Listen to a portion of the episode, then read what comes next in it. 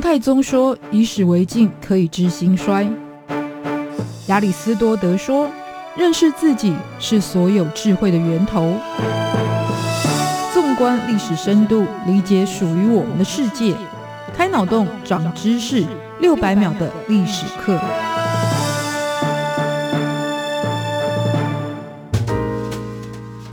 认识过去，才能够掌握未来。欢迎您收听这一集六百秒历史课，我是维珍。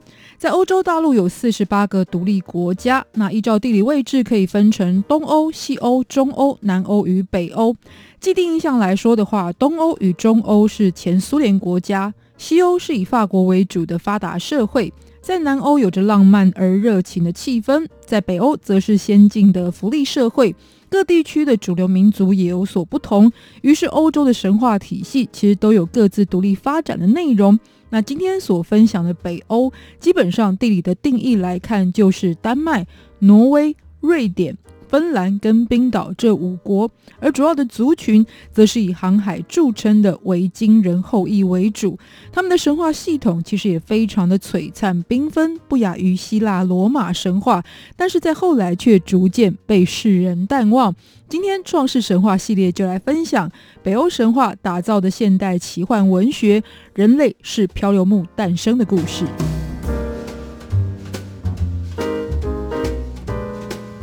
其实，关于北欧神话，你对它并非不熟悉，因为在近几年来卖座电影，包含像是《魔戒》跟《雷神索尔》的受到欢迎，也造成奇幻故事创作的风潮。这也让世人再度关注到北欧神话的魅力。以时代的缘起来说，北欧的神话大约是距今两千年前就开始口耳相传的方式流传的内容。在故事里，有着四大角色，包含了精灵。诸如、巨人以及众神，直到今天，甚至还有信徒也继续膜拜着当中属于他们祖先的神。而且它的影响力并不只局限在北欧在地所发展出的信仰文化，或者是在今天好莱坞影视作品的灵感主题的来源，更有我们熟悉的童话故事里也可以看到这些角色的出现。那也是因为主要书写整理童话的作家们，许多就是来自于北欧，像是安徒生，其实也是出生自北欧的丹麦。那如果要说到北欧神话的创世传说，就要从宇宙天地还没有成型之前开始讲起。没错，当时又是一片混沌，但是呢，在黑暗里是有存在着两个空间，一边是浓雾密布的国度，非常的寒冷；另外一边是热火燎原的区域，非常的炽热。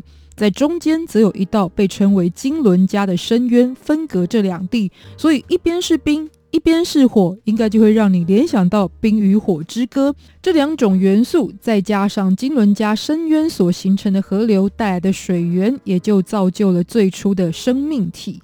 其中就包含了阴阳同体的巨人尤米尔，还有一头名为欧德姆布拉的母牛。而巨人尤米尔虽然诞生，但是还是要靠吃东西活下去。于是他当时依赖的就是欧德姆布拉所分泌的奶水来过活。那么，在冰层上的盐分，则是欧德姆布拉的食物。可是呢，舔着舔着，居然就在冰层当中又出现了最初的神明，世人将他称为布利。而布利不单是众神的开山始祖，后来也从自己的身体生下了儿子包尔，还有包尔所延续的后代，其中就有非常知名的奥丁这一位神明。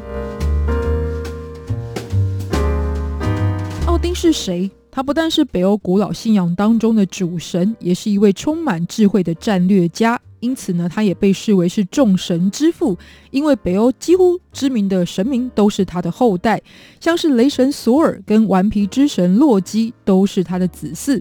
但这些神明以及他们所处的世界，并没有因为具有神性，也就更能够和平相处，反而因为派系跟族群之间的纷争，就经常会有战争发生。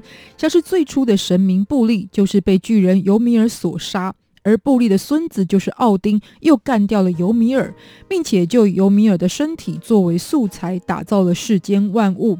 尤米尔的骨头形成了高山与丘陵，他的毛发则化为在地表生长的树木，而他的头骨上升之后变成了天空，大脑的部分则化成了云朵。他的眼睫毛形成了人类可以生活的世界，也是朋友们可能都非常熟悉的中土世界。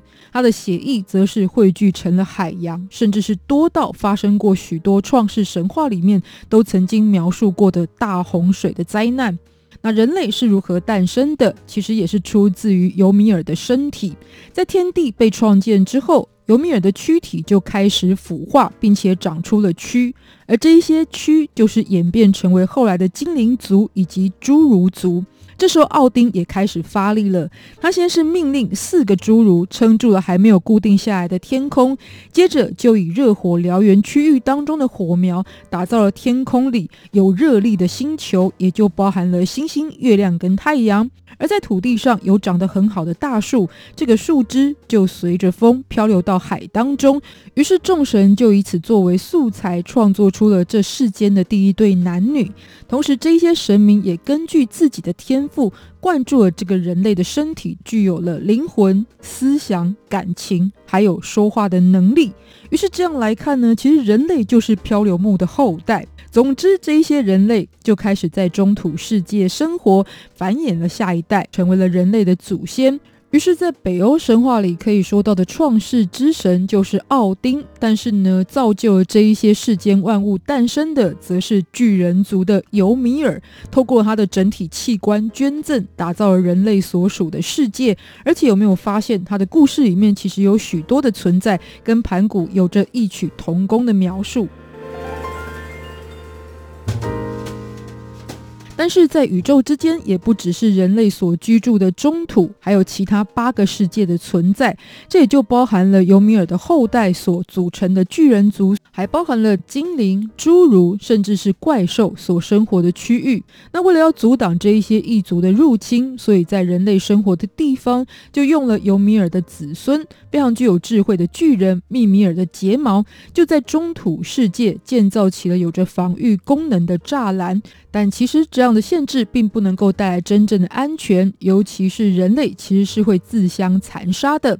于是人类并不是从此就过着幸福快乐的日子，甚至因为各族群之间的战乱，最终导致了所谓的诸神的黄昏，也就是毁灭世界的一连串灾难。失去了生存资源的人类，更是在互相残杀之间落入到悲惨的局面。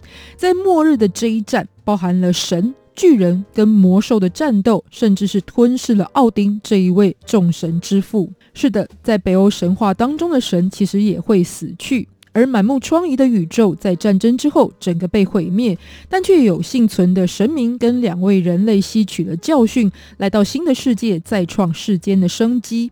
于是说到北欧神话的特色，其实就是探索善与恶存在的内涵，以及在北欧有限的严酷生存条件之下所诞生的宿命论观点。